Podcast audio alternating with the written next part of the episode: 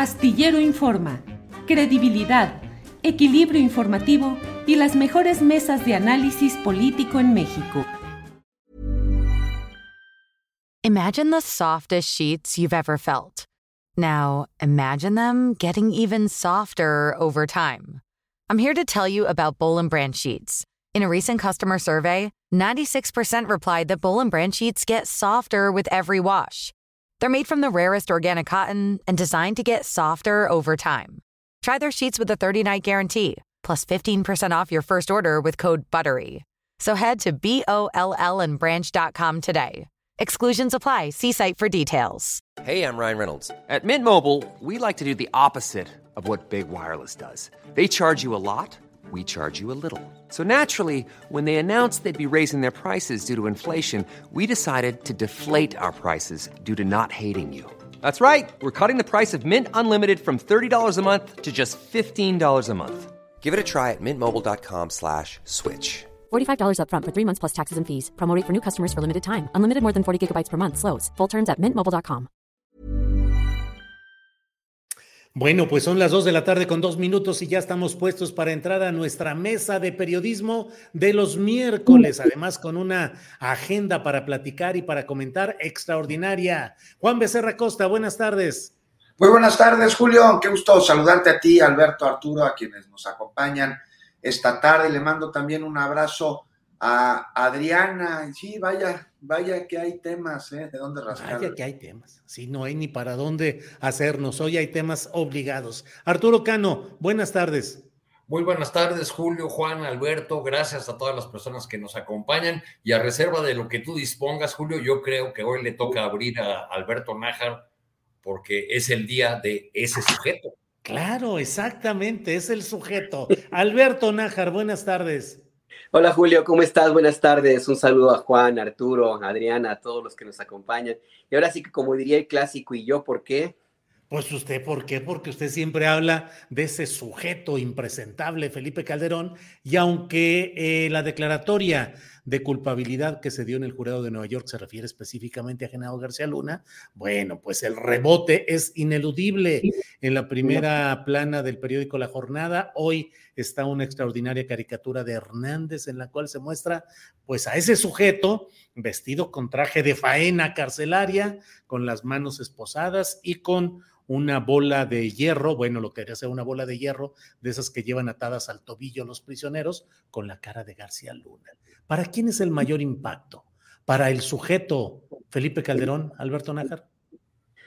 Mira, eh, pero primero magistral, magistral la caricatura de Pepito de Moneda Hernández, la verdad que sí, es eh, de, las muchísimas que tiene de esta naturaleza, pero esta sí se lleva, se lleva todas las palmas. Yo creo que este, este impresentable sujeto eh, sí tiene un impacto fuerte, aunque yo no sé hasta dónde finalmente esto represente algo que pueda anularlo políticamente hablando, porque, bueno, si ustedes leyeron la cínica, cínica carta que envió ayer desde, desde algún viñedo de España, la verdad es que uno no deja de pensar, de sorprenderse. Yo al menos sé que es un sujeto que, que no tiene escrúpulos, Sé que es un sujeto de mala entraña, que es de mecha corta, que básicamente pues traiciona a todo el mundo, se ha traicionado a sí mismo, pues, no, ¿por qué no va a traicionar a los demás? Pero eso de llegar al extremo de escribir que él siempre eh, cumplió la ley, pero sobre todo que dijo que siempre estuvo del lado de las víctimas, sobrepasa, rebasa cualquier eh, calificativo, yo creo que, la, eh, que pueda eh, concebirse hasta, hasta este momento. Creo que la Real Academia, Academia de la Lengua tendría que buscar alguna nueva definición de cinismo. No sé, ya ves que hay, cantinfle, hay ¿qué, ¿cómo se llama el verbo cantinflear?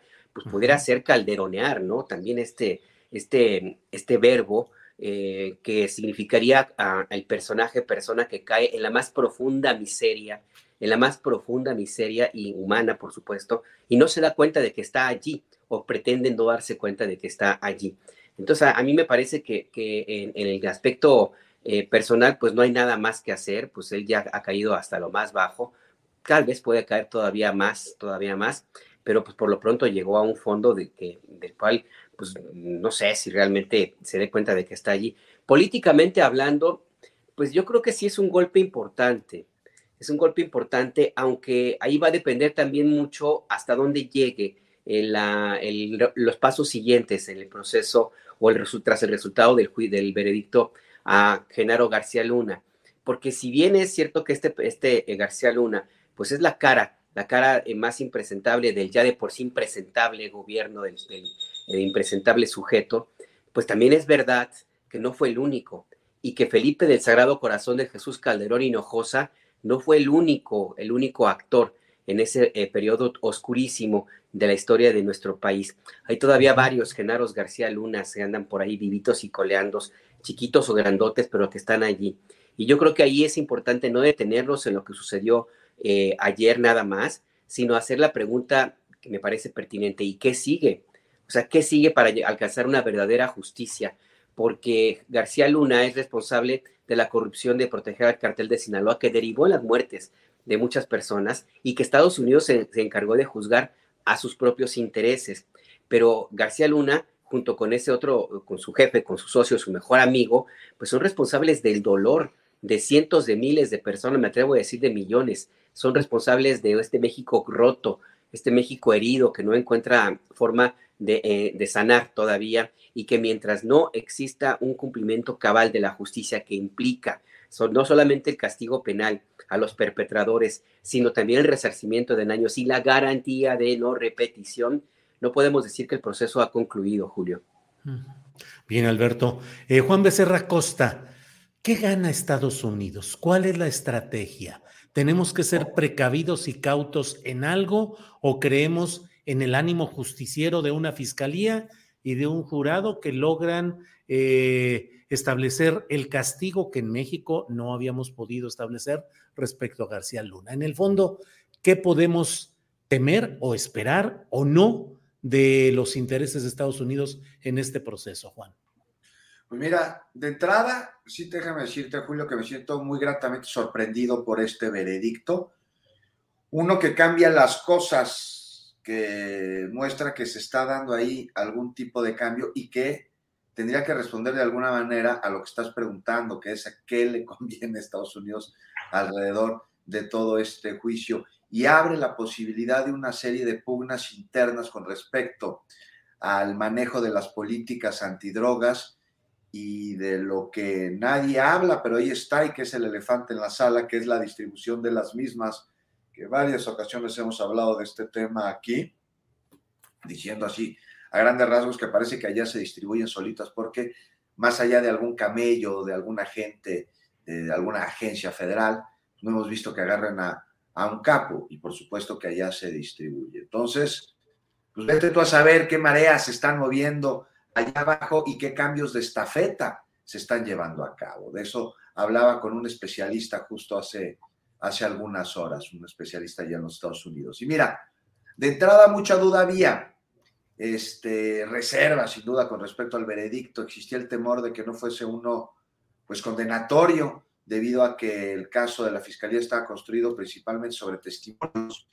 Y como mencionamos también aquí hace unos días, pues lo mismo sucedió en los juicios contra la mafia italo-estadounidense y los capos fueron condenados porque es que no solo es el testimonio, sino que este testimonio se sume a los hechos que ya se conocen y que sea congruente este, con aquello de lo que ya se tiene conocimiento de un caso en específico como este del el trasiego de las drogas, de la colaboración con un grupo criminal. Ahí está también el cargo del que menos se ha hablado mediáticamente, que es el de falsedad ahí en declaraciones. Y en este juicio los testimonios aportaron detalles que ayudan a entender mejor el entramado de crimen Ahora, que los testigos sean criminales, pues sí, una vez más, criminales son los que hacen los tratos con García Luna, ni modo que llevaran sus negocios con pastorcitos. Pero si culpable, sí, y esto no debe cerrar el caso, Julio, con respecto a lo que me preguntabas al principio, tiene que abrirlo en las direcciones a las que la inercia del juicio lleva. Pues digo que es una gran pregunta, porque este juicio abre mareas, ¿y a dónde van a llevar esas mareas y en qué le conviene a Estados Unidos que se destapen estas cloacas? Este, cómo llevarán a los involucrados, a los participantes, a los cómplices de este lado de la frontera, pero también del otro, de los Estados Unidos, o que estén en España, ¿no? Este, Y bueno, pues mal momento para ser del PAN ahora y de oposición en general, me parece, porque ya que pues andan muy unidos, el PRI tendría que preguntarse si le conviene que lo identifique con el PAN. Imagina, imagínate lo que está abriendo este juicio, Julio, que el PRI, el bully mayor, el papá de los partidos transas en el imaginario nacional, tú dices PRI y te viene a la cabeza pues, todo tipo de tropelías. Y bueno, pues decir que no le conviene que lo identifiquen con el PAN, pues ya estamos hablando de palabras mayores. No sé si nos estamos dando cuenta todavía de las enormes implicaciones que tiene este juicio, ¿no? Ya hablaremos más adelante a ver con qué, con qué cara van a, a, su marcha el próximo domingo. Pero ya rápido, Julio, déjame decirte. Sí. Declarado culpable por un jurado en Estados Unidos. Estamos hablando de que ya se estaba legal el gobierno que las manos manchadas de sangre y lo que fue una mala llamada guerra contra el narco, que no lo fue así, que tuvo como intención primordial el que Felipe Calderón se legitimizara en un gobierno que se robó, que fue fraudulento desde el primer día, no fue una guerra contra el narco, una guerra contra el narco, sino fue una operación criminal con la que un gobierno se convirtió en narcogobierno y en colusión con el cártel de Sinaloa se enfrentó con otros grupos criminales antagónicos al primero. Hasta allá debe dirigirse ahora la justicia y que no se cierre con la celda ahí de García Luna, este caso cuya verdad comienza a revelarse y en el que la justicia aún tiene varios pendientes, porque no solo son las drogas y el dinero, están los muertos y están los desplazados, miles de ellos a causa de la desestabilización generada por este asunto y entonces esto pues no se queda así, tiene que seguir, va a seguir. ¿En qué le conviene a Estados Unidos? Pues habríamos que ver, porque a pesar de las resistencias, las cosas se están definiendo y se tiene que llegar al origen y a la responsabilidad de esto que hoy sabemos sin duda alguna que es culpable Genaro García Luna y que no pudo haber hecho sin la colusión de una serie de involucrados. O sea, fue encontrado culpable, pero solo y de motus propio no hizo todo este desbarajuste. Claro. Y, y, de Calderón tenemos que hablar y creo que lo vamos a hacer.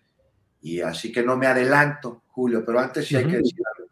Los jueces no tienen comadre de madrina. Mira que lo que hicieron de devolverle las cuentas a la esposa de García Luna el día del fallo es inconcebible. Es una declaración, es una narcomanta. Ahí está la autonomía del Poder Judicial. No existe otro poder, el del dinero mal habido, el del narcogobierno panista. ¿Por qué? Bien. García Luna, protector de la Gualas, cuyo cuñado es colaborador de la ministra presidenta. ¿eh? Ahí está. sí, así es. Bien, Juan. Em, Arturo Cano. ¿Qué consecuencias políticas, electorales, partidistas ves que se puedan derivar de esta declaratoria de culpabilidad de García Luna en Nueva York? ¿Qué consecuencias en México? Bueno, yo creo que, eh, que la ausencia de o la salida abrupta de los diputados del PAN ayer en, la, en San Lázaro, el, silencio general que ha dominado a a los muy parlanchines dirigentes de la oposición, que además están en víspera de una importante movilización y deberían estar hable y hable para, para convocar a esta movilización en la que han cifrado muchas expectativas, pues ya nos habla de, las, de los primeros eh, afectados por esta decisión. Eh, en la primera línea, pues naturalmente son Vicente Fox y Felipe Calderón, los dos expresidentes eh, en cuyos gobiernos trabajó García Luna en altísimos cargos de responsabilidad, sobre todo con Calderón como responsable principal de la fallida estrategia de la guerra contra el narcotráfico, pero yo creo que es un, sacudimiento para, para, todas estas fuerzas políticas que puede tener eh, repercusiones eh, duras en el, en el PAN, quizá incluso un desplazamiento de la de la dirección actual como un probable escenario y vuelve un tanto más frágiles eh, las posibilidades de, de, alianza, de unidad en torno a, la idea de sacar del poder a, la 4T. Este, pero también del otro lado corren el, el riesgo del lado de, de Morena y sus aliados de confiar en que la garcialunización de la de las campañas sería el, combustible suficiente para, para ganar. Este, con todo y juicio he visto algunas encuestas recientes del Estado de México y pues parece que ahí la cosa se va, se va cerrando, no es tan día de campo para la maestra Delfina Gómez. Yo creo que afecta de entrada a los dos personas que mencioné, a Fox y a, a Calderón, pero también al conjunto de la clase política que gobernó durante esos tres sexenios de Fox a, Peña Nieto, este, porque deberíamos preguntarnos, pues cuántos de esos políticos ahora en la, en la oposición o que algunos de ellos que siguen con, con cargos públicos, ya sea en el legislativo o en gobiernos estatales, no visitaron el, el búnker de García Luna, no le pidieron alguna vez un favor. Y más todavía, cuando salió del, del gobierno, cuando dejó el gobierno y se convirtió en un exitosísimo eh, empresario, ¿cuántos no se favorecieron? ¿Cuántos no tuvieron una rebanadita del pastel de los negocios de García Luna como proveedor de servicios o de equipos de, seguridad?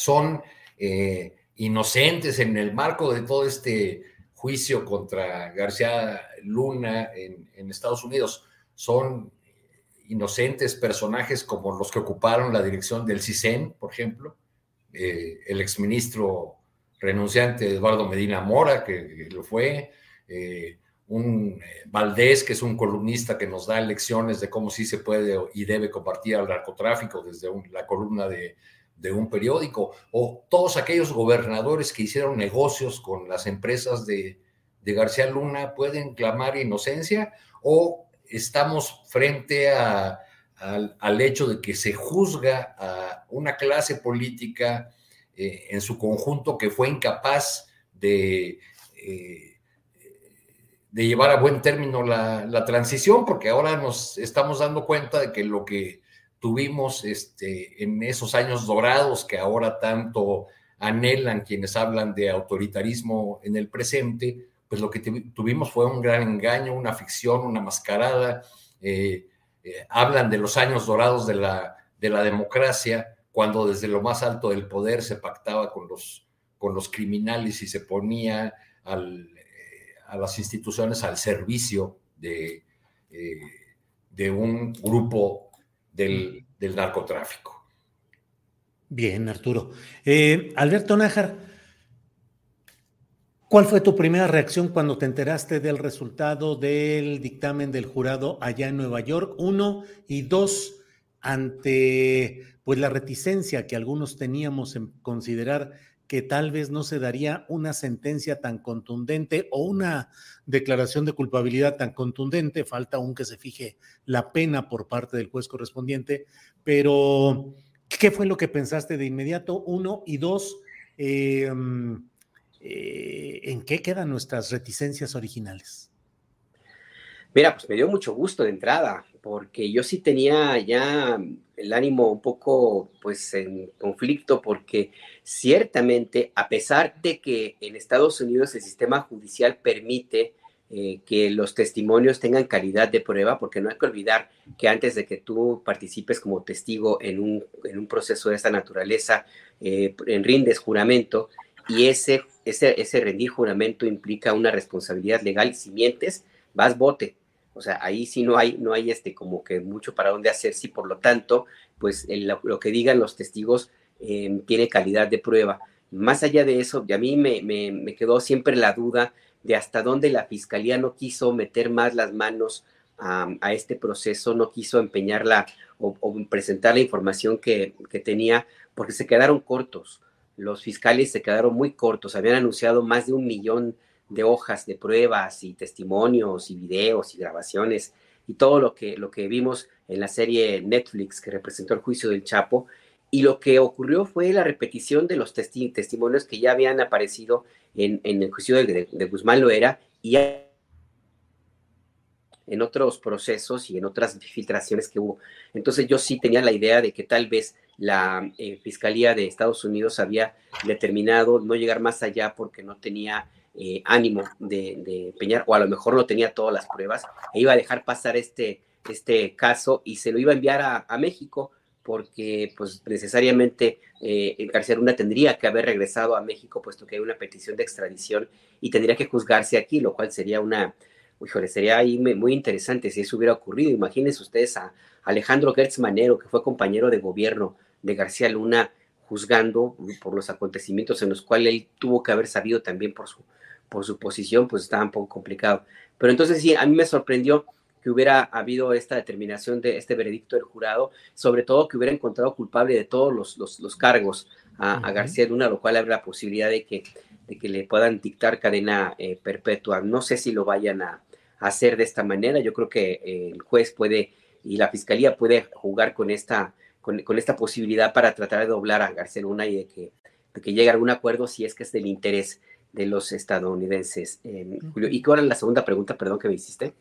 Eh, te preguntaba sobre tu reacción personal y si crees, eh, y la reticencia que teníamos originalmente, que ya las dos cosas las has planteado.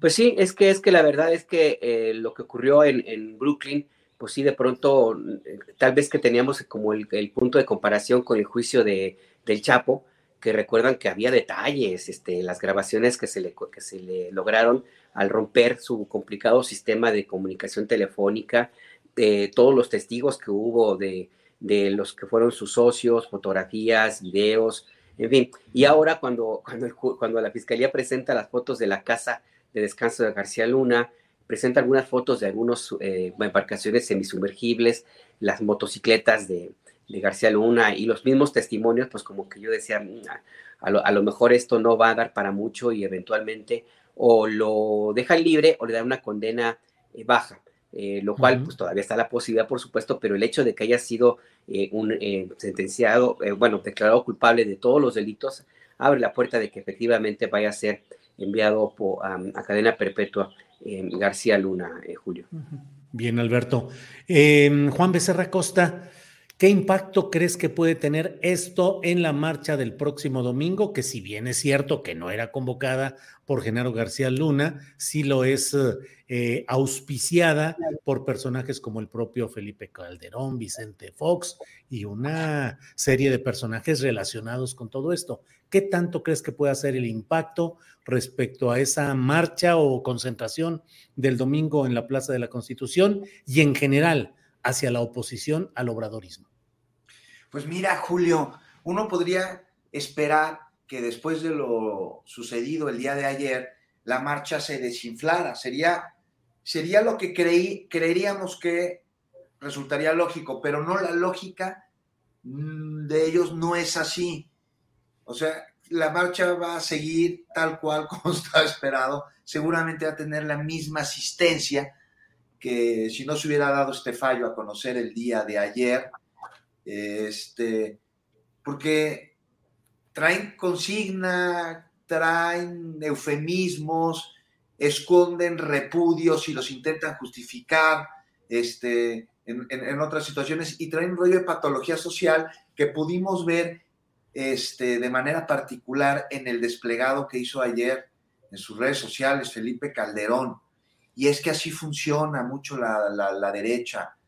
Mira, ¿qué se puede esperar de alguien que pone como cimientos de su gobierno unas granadas, unas barrets, una mezcla para que ahí que, tenga, para que se sostenga una, una mezcla pues hecha entre droga con sangre inocentes? Porque eso hizo Calderón, pues no mucho puede esperarse de él, pero aún así no deja de causar este dolor de estómago, por llamarlo de alguna manera, el cinismo con el que publica comunicados como el de ayer, en el que nuevamente vuelve a negar Calderón únicamente participación en este entramado corrupto y criminal que encabezó. Y esto no es ajeno a todos estos grupos de ultraderecha y la calderónica negación y el atribuir a los demás las desgracias causadas por su propia perversidad han alcanzado ya límites que rebasan más allá de la lógica lo miserable.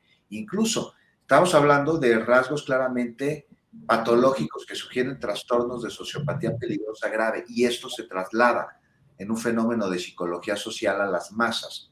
Entonces, una personalidad narcisista que es incapaz de reconocer no solo el daño que causó y justificar con absoluta convicción sus actos, sino que muestra la incapacidad de reconocer el dolor en los demás, pues ahí tiene este, este, este tipo de, de muestras que convocan a marchas que no se detienen cuando los grandes promoventes están metidos en una cloaca como esta. me parece que ellos como Calderón son incapaces de percibir el daño que causó.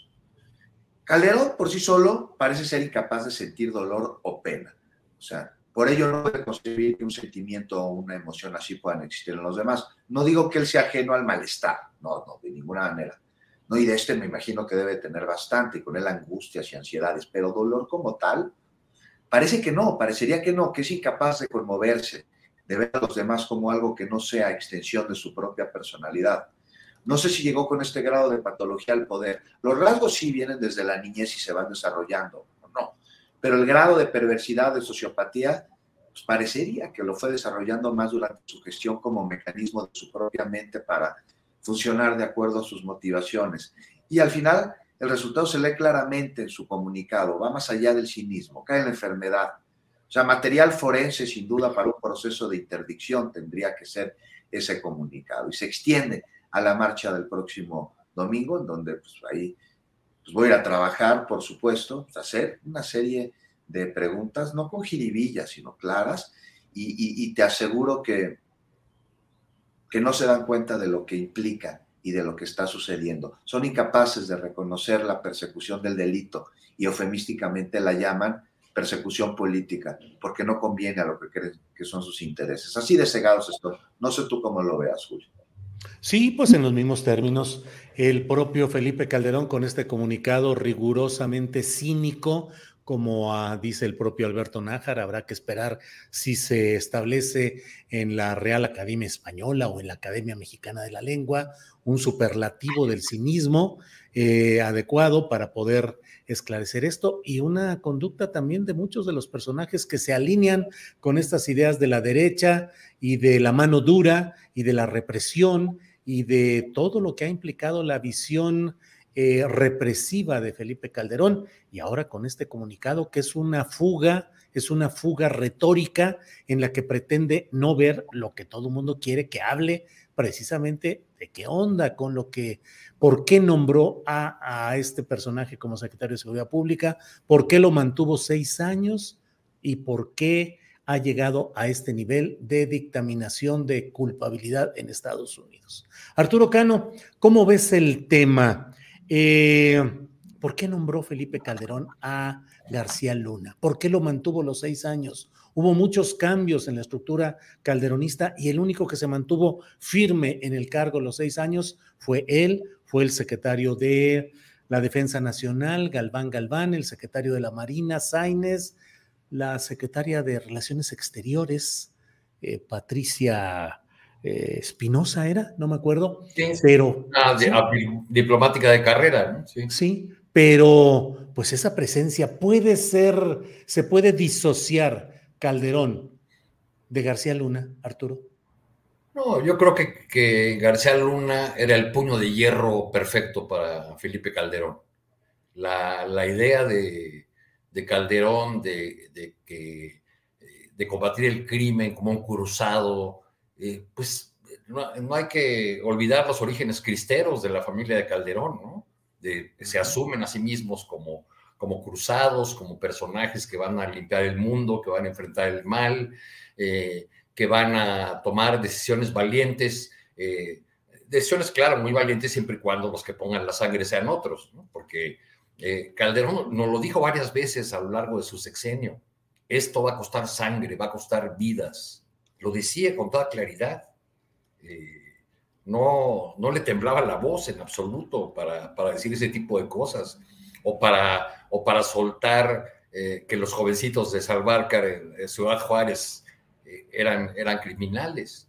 Este, siempre, siempre este personaje pues tuvo un gusto peculiar por la sangre y hay, y hay un segmento de la población, yo creo que, que tiene la misma idea, ¿no? Aquellos que en las redes sociales eh, aplauden el, eh, el, momento en que un criminal es acribillado en la calle y que dicen uno menos, este, que aplauden un linchamiento. Es, ese sector de la población, me acuerdo haber conversado con con uno de los fundadores de las autodefensas de Michoacán, ahí caminando por un campo en, en La Ruana, en el municipio de, Buenavista, en, en Michoacán, y, le preguntaba a don, a don Lupe, oiga, ¿y quién le ha parecido un buen, un buen presidente? Y me dijo que sin ninguna duda Felipe Calderón, porque era el único que había tenido desde su perspectiva el valor de enfrentar a los grupos criminales. Ahora sabemos que todo ese, eh, ese enfrentamiento era realmente una mascarada, una simulación, un, un engaño al país y que se favorecía eh, solamente a un, a un grupo. Imagine the softest sheets you've ever felt. Now, imagine them getting even softer over time. I'm here to tell you about Bowl and Branch sheets. In a recent customer survey, 96% replied that Bowl and Branch sheets get softer with every wash. They're made from the rarest organic cotton and designed to get softer over time. Try their sheets with a 30-night guarantee, plus 15% off your first order with code BUTTERY. So head to B-O-L-L and branch.com today. Exclusions apply. See site for details. Millions of people have lost weight with personalized plans from Noom, like Evan, who can't stand salads and still lost 50 pounds. Salads generally for most people are the easy button, right? For me, that wasn't an option. I never really was a salad guy. That's just not who I am. But Noom worked for me. Get your personalized plan today at Noom.com. Real Noom user compensated to provide their story. In four weeks, the typical Noom user can expect to lose one to two pounds per week. Individual results may vary. Bien, Arturo. Eh, Alberto Najar, Alberto, eh, y esta pregunta, bueno, les pido eh, que la contestemos. Eh, Alberto, ¿crees que habrá condiciones políticas y judiciales para realmente enjuiciar a Felipe Calderón? Judiciales no. No, judiciales no, y políticas tampoco, porque está todavía muy presente los beneficiarios del gobierno de ese, de ese pobre sujeto, sí, pero también de todo el sistema que permitió la existencia de psicópatas, como bien define eh, Juan Becerra Costa en el cargo de, de, presidente de la República, usurpado pues el cargo y lo que quieras, pero bueno, ahí estuvo. Eh, lo que vimos ayer mismo que mencionaba Juan me parece también muy grave, que una hora después de que se había dado a conocer el veredicto, pues le descongelan las cuentas a la esposa de García Luna, lo cual me, lleva a mí a pensar que esta eh, situación puede causar, abre una puerta, una, una puerta que debería aprovecharse por parte no solamente del presidente López Obrador, sino también de todos los que simpatizan con él, los que creen en la cuarta transformación, para de una vez dar pasos definitivos y erradicar este sistema. Porque yo insisto, bueno, ya está en el bote García Luna, eh, se puede quedar toda la vida, el otro sujeto pues está en el, en el, basurero de la historia, que ciertamente ese lugar le queda chico, la verdad, o sea, el basurero de la historia no basta para ubicar a alguien de la calaña de Felipe del Sagrado Corazón de Jesús Calderón Hinojosa, pero bueno, ahí está.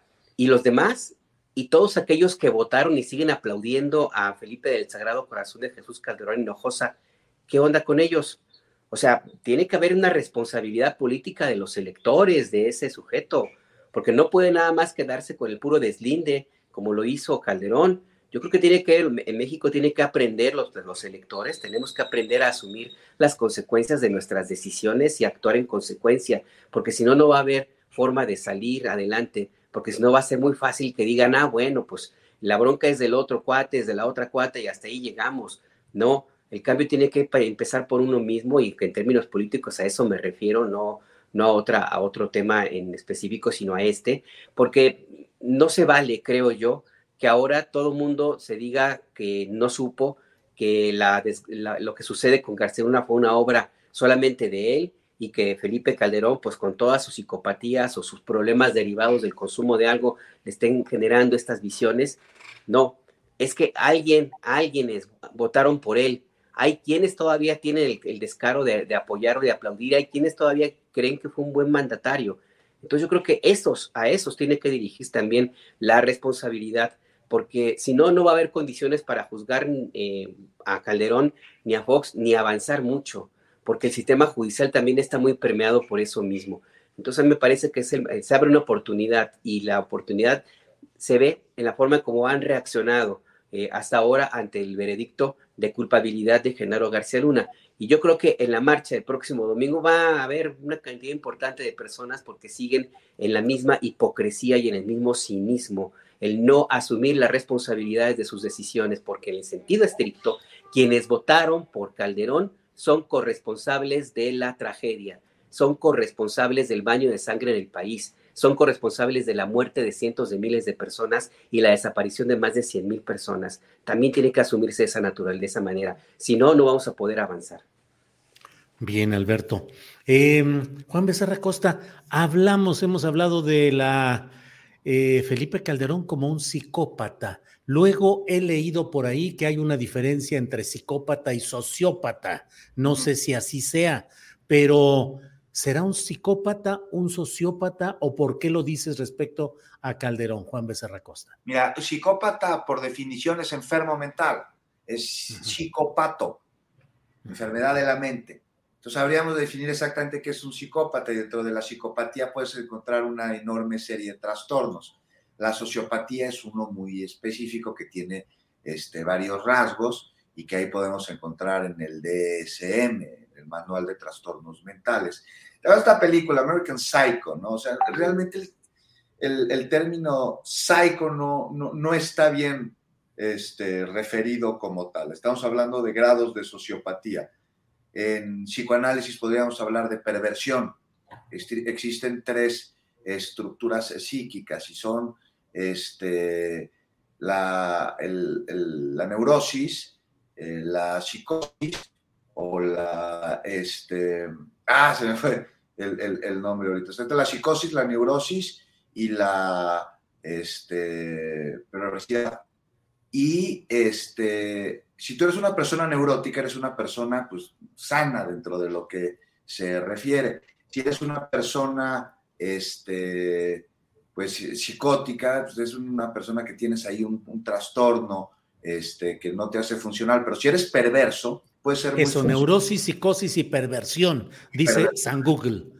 Exacto, así es. Pero si eres perverso, este, pues ya estás hablando lo que en psicología hablamos como sociópata. Eres incapaz de tener empatía hacia las demás personas, eres incapaz de percibir el dolor en los demás, es posible que tú no lo sientas como tal, te justificas absolutamente todos tus actos, jamás ofreces disculpas y si las ofreces es de dientes para afuera. Y este, es una instancia con la que las personas pues las tienen desde muy chiquitos. O sea, no es de que durante una época fuiste medio perverso, de otra época fuiste psicótico y luego fuiste neurótico. Siempre vas a tener una. Puedes estar limítrofe con otra. Y incluso hasta hay personas que lo lograron sublimar, que es el grado máximo de la sanación, por llamarlo de alguna manera. Oye, Juan, esa sería la diferencia grande. Lo que describes parecería enfermedad profesional de la mayoría de los políticos. No todos, porque hay rasgos. O sea, no, no olvidemos que todos tenemos rasgos. Este, y que además hay otra cosa que se llama, tenemos las estructuras psíquicas y otras que se llaman las instancias, que son aquello que nos motiva.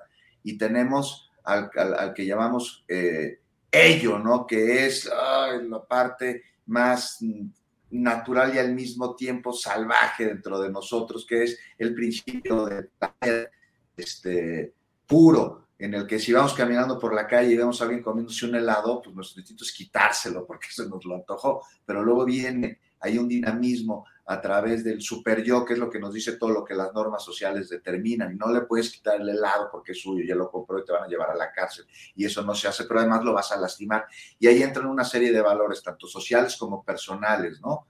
Y después viene, pues, el, el, el yo, que es la eh, ahora sí que el resultado del dinamismo entre estas este, instancias. Si eres perverso. Ya, que están, Juan y Julio con estas categorías, ayúdenme a entender algo, porque yo con, con las del análisis político nomás no pude entender. Uno, una columna editorial de reforma donde equiparan el asesinato de Madero con el plan B electoral del presidente López Obrador.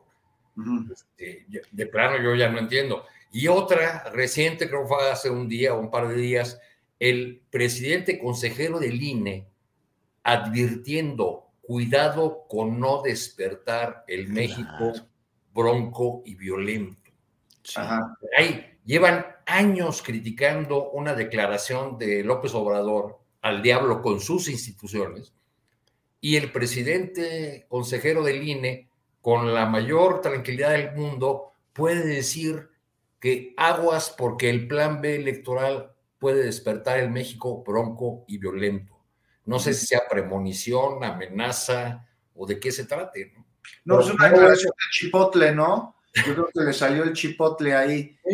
Digo, este, este, lenguaje, eh, ya para, para, llevarlo a la al meeting del domingo o a las movilizaciones, porque van a ser movilizaciones en diversas partes del país, este, pues yo, yo, yo, creo que ya no va a contar mucho si son más personas que la marcha pasada o menos, sino creo que habría que poner el ojo en, el, en de qué manera quieren escalar la, confrontación y, y, cómo este discurso del lado opositor es cada día más duro y violento incluso, ¿no? O sea, esa, esa comparación del asesinato de Madero con, con un plan electoral, pues eh, es bárbaro. Y el árbitro electoral, eh, un personaje en el que debería eh, caber la mesura, el equilibrio, etcétera, etcétera, hablando de que ahí viene ya el México bronco y violento. Es, es para usar las categorías a las que estaban refiriéndose ahorita y ya no las del análisis político o periodístico. Juan, para cerrar algún comentario sobre esto. Digo, para cerrar este ciclo. Sí, está la manipulación de la conciencia que responde, sin duda alguna, a intereses. Ya nada más para acá, ahí está lo que vimos con el comunicado de Felipe Calderón, es absolutamente igual a lo que salió al día siguiente de que mataron, de que asesinaron a Madero y a Pino Suárez, ya que lo sacas al tema, Arturo, en el que intentan justificar e inventan que Madero se quiso escapar y que puso en riesgo la vida de un guardia que lo quiso matar. Salió el desplegado, al decir el comunicado al día siguiente. Es algo más o menos así. Y bueno, pues para adaptarse, muchos políticos tienen que llevar a cabo conductas cuyos rasgos podrían sugerir algún tipo de perversión, pero eso no necesariamente quiere decir que sean perversos. Es decir, que sea nada más otra cosa que no voy a decir para que no nos desmoneticen. Eso, muy bien, Juan Becerra Costa. Alberto Nájar, em, ¿qué esperar de la marcha del próximo domingo? ¿Crees que va a ser una gran demostración de fuerza? ¿Al fin podrá vertebrarse el gran enojo social que según las declaraciones de los opositores hay respecto a la gestión del presidente López Obrador y sus políticas? ¿Qué esperar de este domingo, Alberto?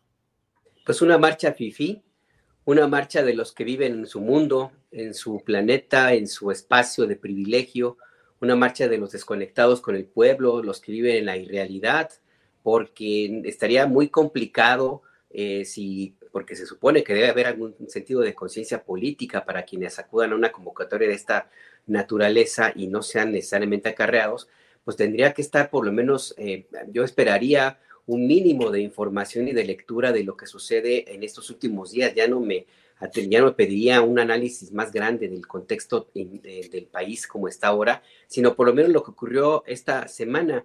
Y si a pesar de ello se decide acudir a esa, a esa marcha, pues entonces quiere decir que está en una situación muy parecida a la que ha mencionado eh, Juan Becerra Costa. Yo sigo insistiendo que el odio embrutece y embrutece a un nivel que, que lo hemos visto pues en varios ejemplos en, los, últimos, últimos años. Entonces yo, yo creo que esta, esta marcha pues igual va a una cantidad importante de personas que, que la otra ocasión. Seguramente pueden ser más, pueden ser menos, eso no importa porque la maquinaria propagandística de los convocantes eh, a esta movilización está lista para eh, hacer el Photoshop, para hacer todas las imágenes con trucos necesarias, para dar la idea de que son millones y millones que están inconformes con, con este proceso político que vive el país. Así es que pues no, no veo más allá de una cuestión anecdótica la verdadera determinación política de lo que ocurra en el rumbo del país lo va a tomarse en las urnas en 2024.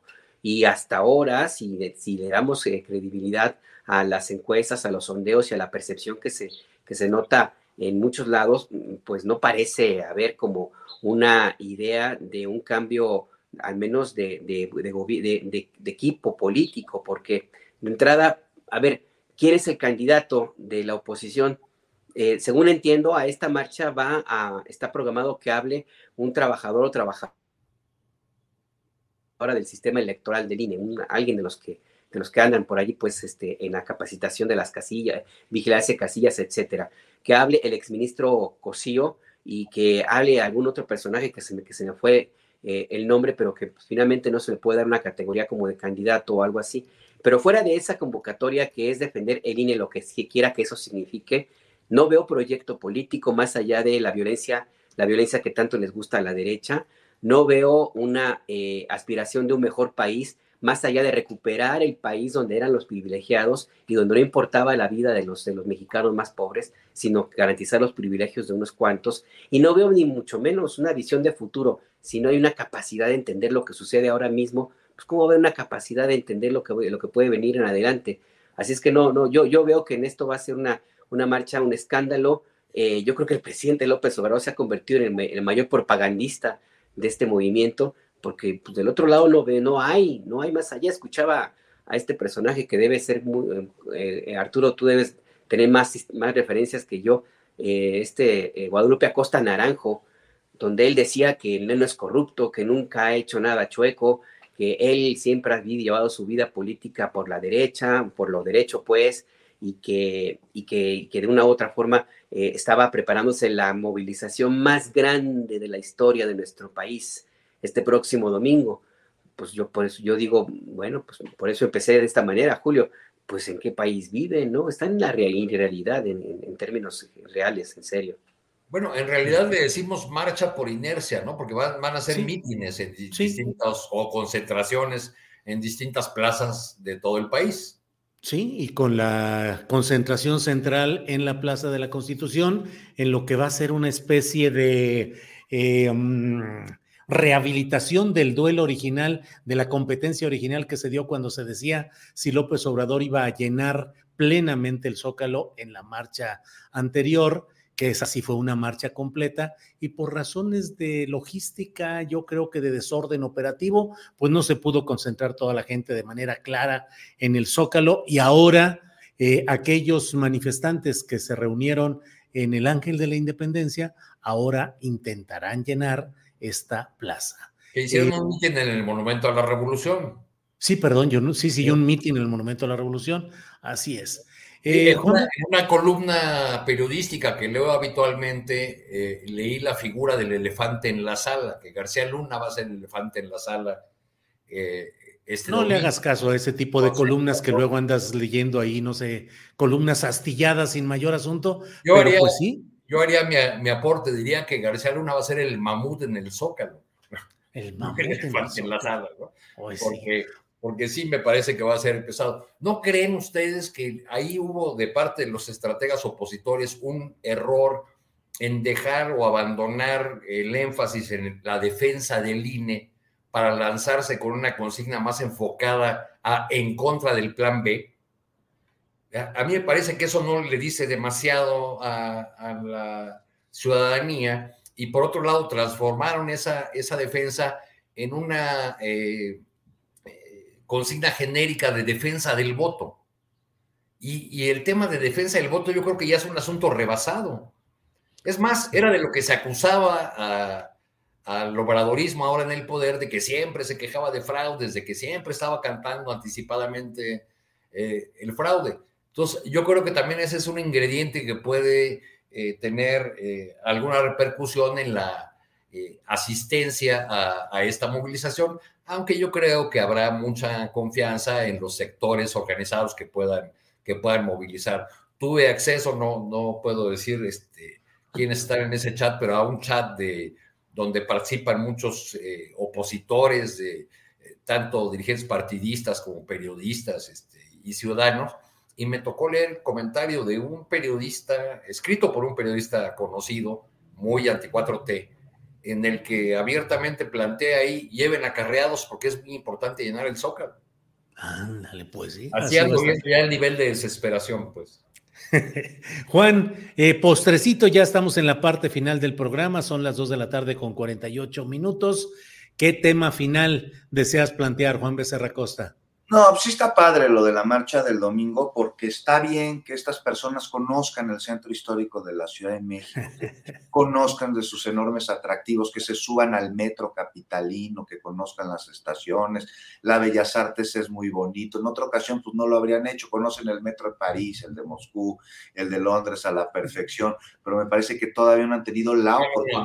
Sí conocen la línea que llega al autódromo, perdóname Pues no todos. Cuando hay carreras de Fórmula 1. Antes de los Ubers, antes de los Ubers igual y, y sí la conocían, ahora ya no tanto. Bellas Artes, la Alameda es muy bonita y ahora nada más pues, un llamado a que se ejerza este derecho a la libre manifestación, pero léanse, léanse el plan B de la reforma electoral y ya no lean la parte de la vida eterna a los partidos. El duende ese que se les metió un par de veces, quién sabe cómo se lo organizaron, pues llegó hasta el Senado, tercos estaban dando vida eterna al PT y al Partido Verde, pero bueno, esta, esta ya no va. Pero sí lean muy bien y pues que de manera totalmente válida y necesaria reclamen lo que no les parezca de esta reforma electoral y vayan con este conocimiento a demandar a la movilización a la que se está convocando, ello y aprovechen para conocer algunos locales ahí del centro histórico. Lo que sí no se vale es que vayan a reclamar las consignas que les dicen que hagan, con los acarreados que están convocando, sin saber si son ciertas, si no son ciertas o qué representan lo que sucedió en la multitudinaria marcha anterior, la que se convocó en el Ángel y terminó con el mitin en el Monumento a la Revolución, con un brevísimo discurso de Democracia Incarnatum de José Woldenberg. Entonces, pues ahí nos vemos. Así será, Juan, pero eh, lo que plantea Arturo Cano, de qué tanto es un error táctico, cuando menos el de esta movilización que se enfoca ahora al plan B y no solo a la, o no, no más concretamente a la defensa del INE. Es una defensa que hacen ya de todo el esquema electoral, de todo en lo general, pero incluso adelantándose o presionando como ciudadanos para tratar de que las autoridades del Poder Judicial Federal, el Tribunal Electoral en su caso, la Suprema Corte, puedan echar atrás este planteamiento del plan B electoral que ya hoy mismo puede ser que esté ya cocinado en el Senado y pase, ya, a disposición de lo judicial, Juan. Pues ahí está la estrategia, no, no, a mí, a mí no me extraña en lo más mínimo, este, y, va mucho más allá de eso. Me parece que no se constriñe a temas electorales. El tema electoral es un eufemismo para intentar encontrar una válvula de escape a un repudio, a un gobierno, a una transformación y a un movimiento. Y entonces se encuentran a través de la justificación para salir a consignar. No es una marcha a favor del INE, es una marcha en contra del gobierno actual, del presidente de México y del movimiento de la cuarta transformación que utiliza eufemismos para pues poder despotricar de un lado a otro. Pero las cosas como son, o sea, claramente es una marcha anti-4T. Y ahí está, es válida, se vale. Ya que sus argumentos sean válidos o no, eso es otra cosa. Que puedan discutirse también. Que las personas vayan o no vayan informadas también. Vamos a ver, vamos a ver qué sucede en el Poder Judicial con este plan B de reforma electoral y posterior a ello, qué procede. Bien. Alberto Nájar, postrecito para cerrar tu participación de este miércoles 22. Por favor, Alberto. Mire, iba a cerrar con Sandra Cuevas y su revelación de que vive en el edificio de la alcaldía Cuauhtémoc. No sé si vieron un video que publicó en respuesta a la compañera Nayeli Roldán, donde dice, no, no, espérate, yo no voy a esa casa, yo vivo aquí. Y empieza a mostrar ahí todas las, sus habitaciones ahí en el, en el edificio de la, de la alcaldía, lo cual a mí me llevó a pensar, bueno, pues hasta dónde llega, ¿no? Esta, esta situación que tiene Sandra Cuevas, pero, pero creo que es más importante hacer un apunte a propósito de lo que dijo Lorenzo Córdoba, si me lo permites, Julio, porque esto que mencionó de despertar al México bronco y lo que había ya estado mencionando antes él mismo y otros eh, que coinciden con él en su forma de ver eh, la situación eh, del país, en el sentido de que si se concreta el plan B, no se garantiza de que la elección presidencial eh, llegue a buen término y ya está hablando abiertamente de anular la elección de 2024. Yo lo que veo es la construcción de una narrativa no tanto para consumo interno eh, de, quienes están de este lado de la, de la oposición, sino para consumo externo. Yo sí veo que están en la idea de apelar a Almagro, si es que sigue todavía en la OEA, en 2024, a apelar a una intervención y descalificación internacional a lo que suceda en, los comicios presidenciales y a tratar de ubicar de esa manera eh, lo que sucede en México con ese fantasma que tanto, que tanto han estado dando lata, ¿no? Con Venezuela o con Perú o con otros países que han tenido problemas eh, para validar la elección. El caso, por ejemplo, de Bolivia, que es también otro eh, un referente más o menos cercano. Entonces yo sí veo por ahí algo que me parece que no hay que echarlo a, un lado, porque aquí internamente, de acuerdo con las encuestas, no lo digo yo, lo dicen las encuestas, algunas encuestas que hacen, inclusive los medios adversarios de la 4T, pues plantean que es muy probable que Morena refrende el triunfo en 2024. Entonces, internamente ya no hay mucho que hacer para estos grupos que han sido incapaces de cohesionarse fuera de promover el odio y la violencia y la muerte y la sangre. Entonces, lo que están tratando de hacer es construir una narrativa hacia el exterior para que la elección presidencial se manche o se ponga seriamente en duda y a partir de ahí, pues tratar de construir algo que no sé si eh, lleguen al extremo de pretender que no se tome posesión el de que la candidato o candidato que gane en 2024, pero sí llegar a un nivel de descalificación tal que el próximo o la próxima se vea obligado a negociar por, inclusive hasta con mediadores internacionales, eh, la, actividad pública de, del, próximo, del próximo gobierno, lo cual no ocurrió en 2018 por la cantidad de personas que respaldaron a López Obrador, pero la, a la siguiente elección sí veo esa posibilidad de que pretendan pretendan que meta la mano gente de afuera. Almagro es el más, el que, me, parece que estaría más apuntado, pero pues detrás de Almagro hay un montón más, ¿no? Entonces, creo que sería importante también tomarlo en cuenta allí este, en julio. Bien, Alberto.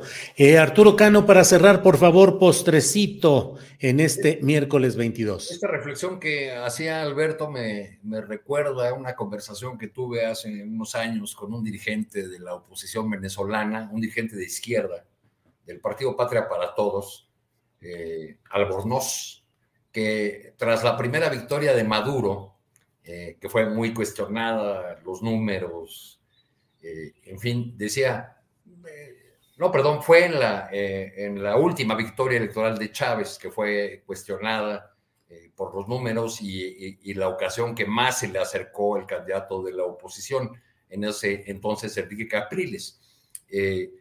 me dijo, nosotros sabíamos que no le íbamos a ganar a Chávez, pero queríamos, con las denuncias, con toda la narrativa que construyeron en torno a la, a la elección, a, la inequidad en la, elección, queríamos dejarlo herido de un ala.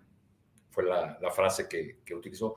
Creo que esa puede ser la, intención de la oposición. Si saben, quizás saben que no van a poder ganar el 24, pero quieren dejar herida de un ala a la candidata o candidato de la de la 4T, a quien resulte presidenta o presidente, porque piensan que, eh, que con un presidente o presidenta débil podrían tener espacio para negociar, para recuperar eh, espacios, en fin, yo en eso me hizo pensar esta reflexión que, que tenía Alberto, y, con esa me despido, con las ideas de dejar herido, eh, de un ala a alguien. Ya sabemos lo que pasó en Venezuela. En, realidad, lo que ocurrió es que los dos bloques profundizaron la confrontación y pues se llevaron, este, de, alguna manera se llevaron entre las patas a todo, a todo un país.